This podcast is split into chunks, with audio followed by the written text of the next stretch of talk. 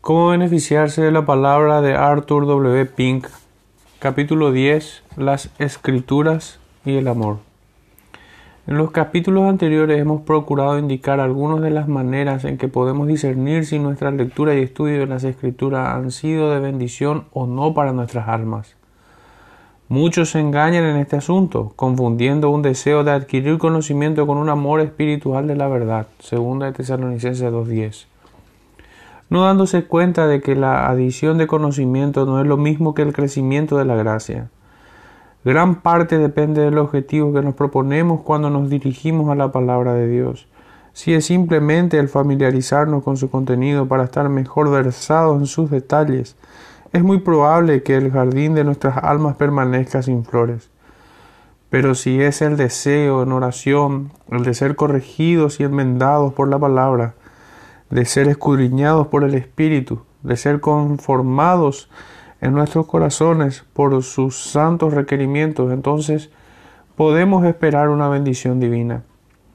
En los últimos capítulos precedentes nos hemos esforzado por indicar las cosas vitales por medio de las cuales podemos descubrir qué progreso estamos haciendo en nuestra piedad personal. Se han dado varios criterios, los cuales han de ser usados por el autor y por el lector sinceramente para medirse con ellos. Hemos insistido en pruebas como crece en mí el aborrecimiento al pecado y la liberación práctica de su poder y contaminación? ¿Estoy progresando en la intensidad del conocimiento de Dios y de Jesucristo? ¿Es mi vida de oración más sana? ¿Son mis buenas obras más abundantes? ¿Es mi obediencia más fácil y alegre? ¿Vivo más separado del mundo y sus afectos y caminos? ¿Estoy aprendiendo a hacer uso recto y provechoso de las promesas de Dios? ¿Me deleito en Él y en su gozo mi fuerza cada día? A menos que pueda decir que estas cosas son mi experiencia, por lo menos en cierta medida he de temer que mi estudio de las escrituras no me beneficia poco ni mucho.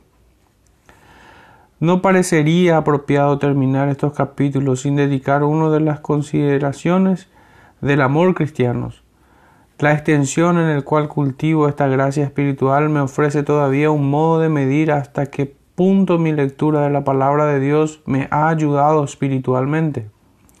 Nadie puede leer las escrituras con un poco de atención sin descubrir lo mucho que tienen que decir sobre el amor.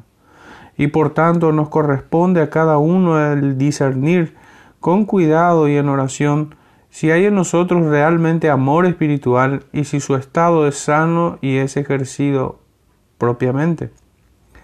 El tema del amor cristiano es demasiado extenso para que lo podamos considerar en sus varias fases dentro del espacio de un capítulo. Deberíamos empezar propiamente contemplando el ejercicio de nuestro amor hacia Dios y hacia Cristo.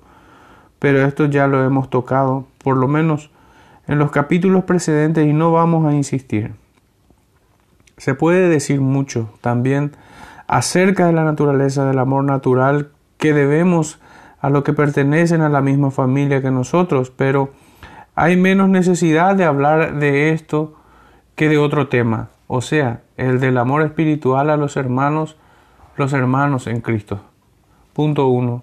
Nos beneficiamos de la palabra cuando percibimos la gran importancia del amor cristiano. En ninguna parte se hace más énfasis sobre esto que en el capítulo 13 de Primera de Corintios. Allí el Espíritu Santo nos dice que aunque un cristiano profeso pueda hablar con elocuencia de las cosas divinas y no tiene amor, es como un címbalo que retiñe, o sea, un ruido sin vida. Que aunque pueda profetizar, comprender los misterios y tener sabiduría y tenga fe para obrar milagros, si carece de amor espiritualmente es como si no existiera. Es más, si con altruismo diera todas sus posesiones para alimentar a los pobres y entregara su cuerpo a una muerte de mártir, con todo, si no tiene amor, no le aprovecha para nada. Cuán alto es el valor que se pone sobre el amor, y cuán esencial para mí es el poseerlo. Dijo nuestro Señor, en esto conocerá el mundo que sois mis discípulos, en que os améis los unos a los otros. Juan 13:35.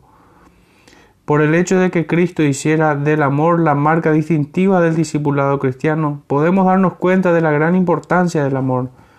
En una prueba esencial de autenticidad de nuestra profesión, no podemos amar a Cristo a menos que amemos a los hermanos, porque todos estamos atados en el mismo haz de vida. Primera de Samuel 5, 25, 29. Con él. El amor a aquellos que Él ha redimido es una evidencia segura de amor espiritual y sobrenatural al Señor Jesús mismo.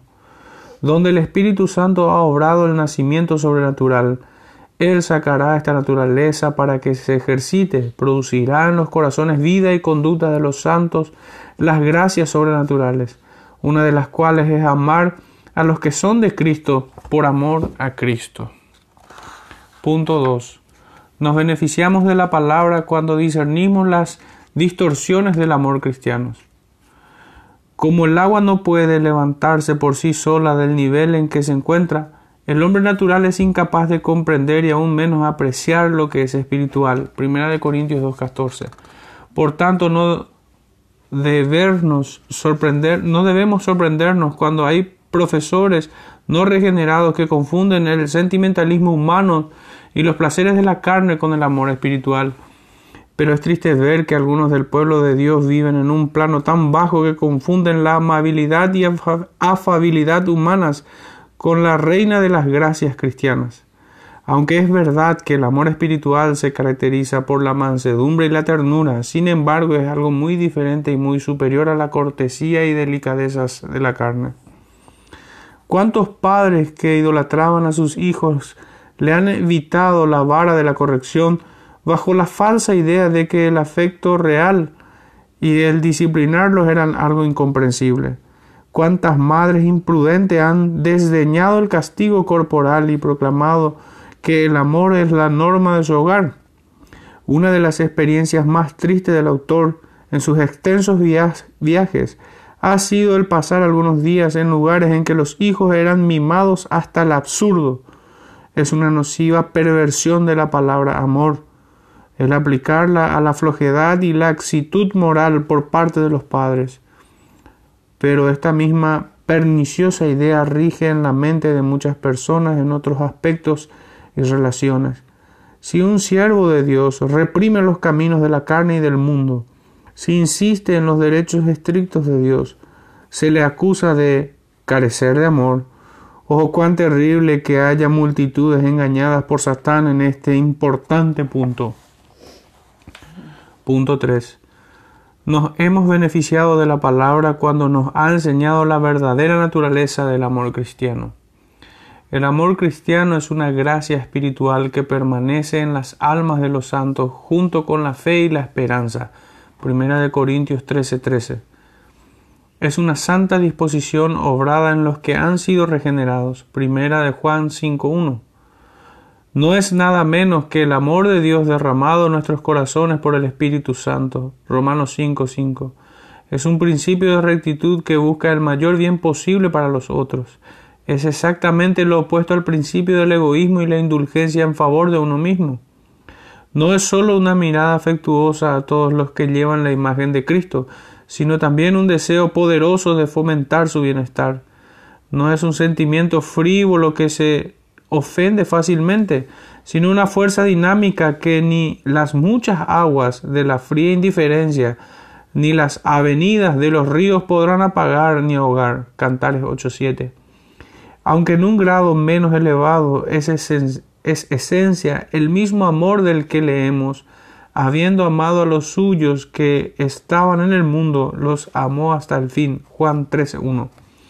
No hay manera más segura de formarse un concepto claro de la naturaleza del amor cristiano que estudiándolo en su perfecto ejemplo, en Cristo y por Cristo.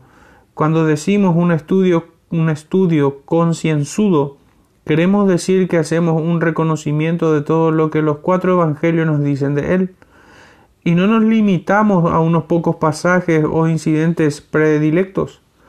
Cuando hacemos esto nos damos cuenta que este amor no solo era benevolente y magnánimo, dulce y cuidadoso, generoso y dispuesto al sacrificio, paciente e inmutable, sino que había aún muchos otros elementos en él.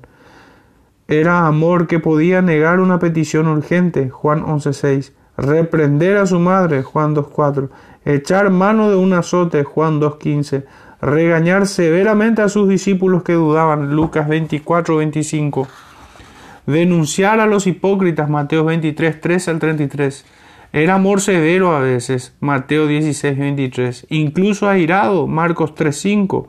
El amor espiritual es algo sagrado, es fiel a Dios, no hace componendas con nada malo. Punto 4. Nos beneficiamos de la palabra cuando descubrimos que el amor cristiano es una comunicación divina. Nosotros sabemos que hemos pasado de la muerte a la vida en que amamos a los hermanos. Primera de Juan 3:14. El amor a los hermanos es el fruto y, efecto de un nacimiento nuevo y sobrenatural, obrado en nuestras almas por el Espíritu Santo. Es una bendita evidencia de que hemos sido escogidos en Cristo por el Padre Celestial, antes que, que el mundo fuese. El amar a Cristo y a los suyos, nuestros hermanos en Él, es congruente con la divina naturaleza que ha hecho que seamos partícipes de su Santo Espíritu. Este amor a los hermanos debe ser un amor peculiar, tal que sólo los regenerados pueden participar en él y que sólo ellos pueden ejercitar, pues de otro modo el apóstol no lo habría dicho así de un modo particular. Es tal que aquellos que no lo tienen no han sido aún regenerados, de lo que se sigue que el que no ama a su hermano no vive en Cristo. Cita de Pierce el amor a los hermanos es muchísimo más que el encontrar agradable la compañía de aquellos cuyos temperamentos son similares a los nuestros y con los cuales nos avenimos. Pertenece no ya a la mera naturaleza, sino que es algo espiritual, sobrenatural. Es el corazón que es atraído hacia aquellos en los cuales percibimos haber algo de Cristo. Por ello es mucho más que un espíritu de congregación o compañía abarca a todos aquellos en los que vemos la imagen del Hijo de Dios. Por tanto, es amarlos por amor de Cristo, por lo que vemos en los en ellos de Cristo. Es el Espíritu Santo que me atrae para juntarme con los hermanos y hermanas en los que Cristo vive. De modo que el amor cristiano real no es sólo un don divino, sino que depende totalmente de Dios para su vigor y ejercicio. Hemos de orar diariamente para que el Espíritu Santo lo ponga en acción y manifestación hacia Dios y hacia su pueblo, este amor que Él ha derramado en nuestro corazón. Punto 5. Nos beneficiamos de la palabra cuando ponemos en práctica rectamente el amor cristiano. Esto se hace no tratando de complacer a los hermanos o congraciándonos con ellos, sino cuando verdaderamente procuramos su bien. En esto conocemos que amamos a los hijos de Dios cuando amamos a Dios y guardamos sus mandamientos. Primera de Juan 5.2.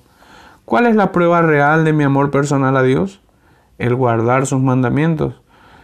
Revisar Juan 14.15, 21, 24, 15, 10, 14.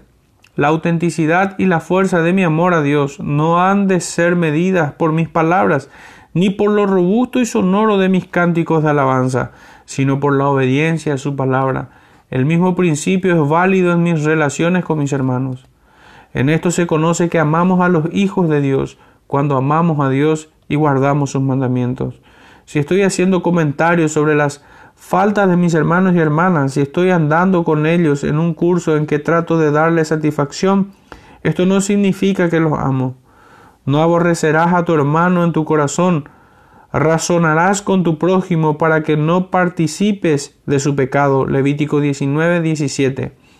El amor ha de ser practicado de una manera divina y nunca a expensas de mi amor a Dios. De hecho, solo cuando Dios tiene el lugar apropiado en mi corazón puede ser ejercido el amor espiritual hacia los hermanos. El verdadero amor no consiste en darle satisfacción, sino en agradar a Dios y ayudarlos y solo puedo ayudarlos en el camino de los mandamientos de Dios. El halagar a los hermanos no es amor fraternal, el exhortarse uno a otro, instando a proseguir adelante en la carrera que tenemos por delante, las palabras que animan a mirar a Jesús, corroboradas por el ejemplo de nuestra vida diaria, son de mucha más utilidad. El amor fraternal es algo santo, no un sentimiento carnal o una indiferencia en cuanto al camino que siguen.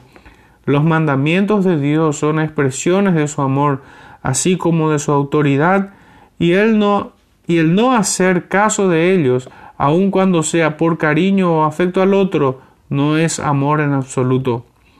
El ejercicio del amor ha de conformarse estrictamente a la voluntad de Dios revelada. Hemos de amar en verdad. Tercera de Juan 1. Punto 6. Nos beneficiamos de la palabra cuando nos enseña las manifestaciones variadas del amor cristiano.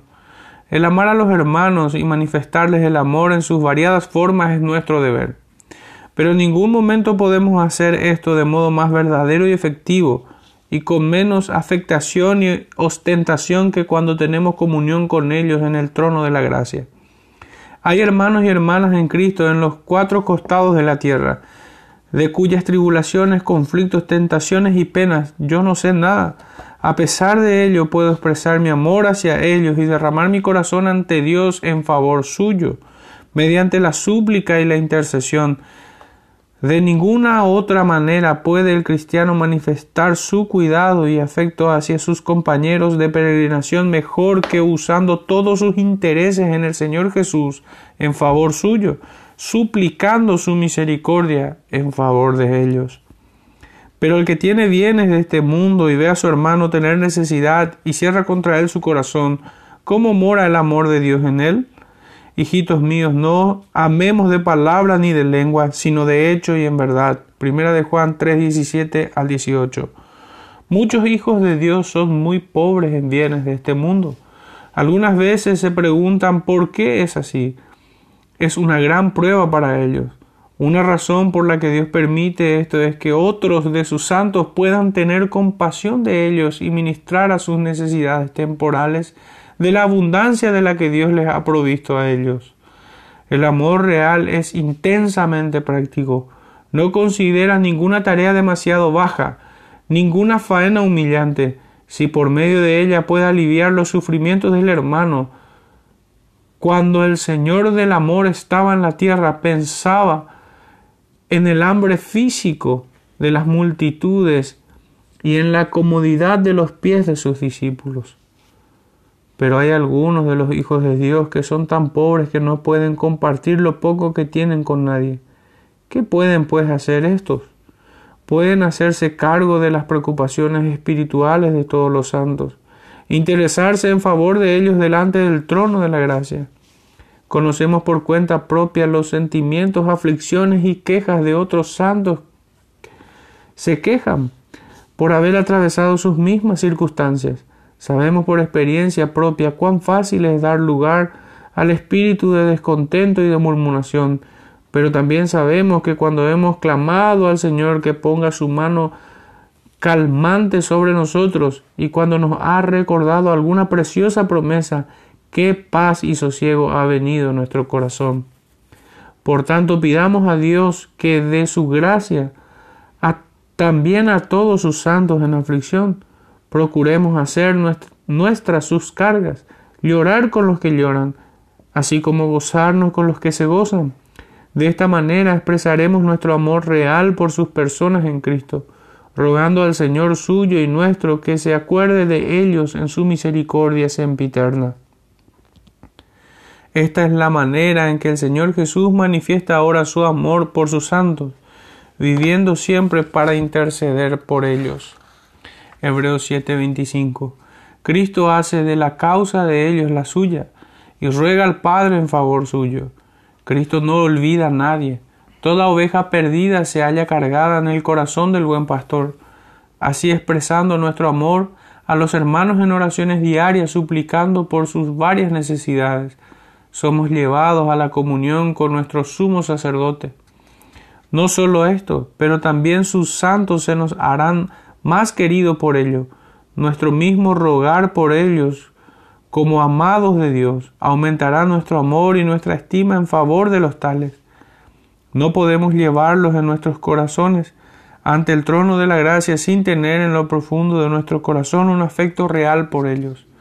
La mejor manera de vencer el espíritu de amargura contra un hermano que nos ha ofendido es ocuparnos en orar por él. Punto 7. Nos beneficiamos de la palabra cuando nos enseña la manera apropiada de cultivar el amor cristiano.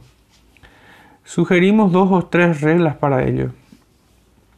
Primero, reconocer desde el principio que tal como hay en ti, en mí, mucho que ha de ser una prueba severa para el amor de los hermanos, habrá también mucho en ellos que va a ser difícil nuestro amor a ellos, soportándoos con paciencia los unos a los otros con amor, Efesios 4.2, es una gran amonestación sobre este tema que ninguno de nosotros debería olvidar.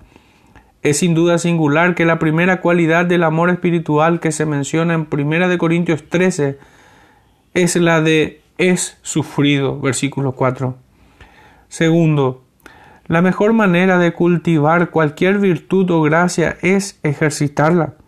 El hablar o teorizar sobre ella no sirve para mucho, a menos que se ponga en acción. Muchas son las quejas que se oyen hoy en día sobre la escasez de amor evidente en muchos lugares.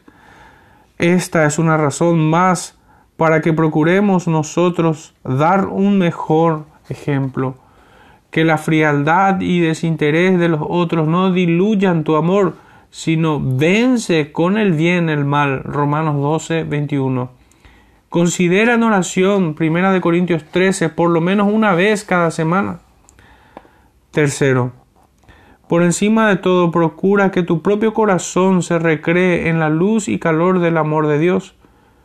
Cuanto más te ocupes del amor de Cristo para ti, invariable, incansable, insondable, más sentirá tu corazón atraído en amor a aquellos que son suyos. Una hermosa ilustración de esto se halla en el hecho de que aquel apóstol que más escribió acerca del amor fraternal fue el que reclinó su cabeza sobre el pecho del Maestro. El Señor conceda la gracia necesaria al lector y al autor, que tiene de ellos más necesidad que nadie, de observar estas reglas para la alabanza y gloria de su gracia y para el bien de su pueblo. Fin.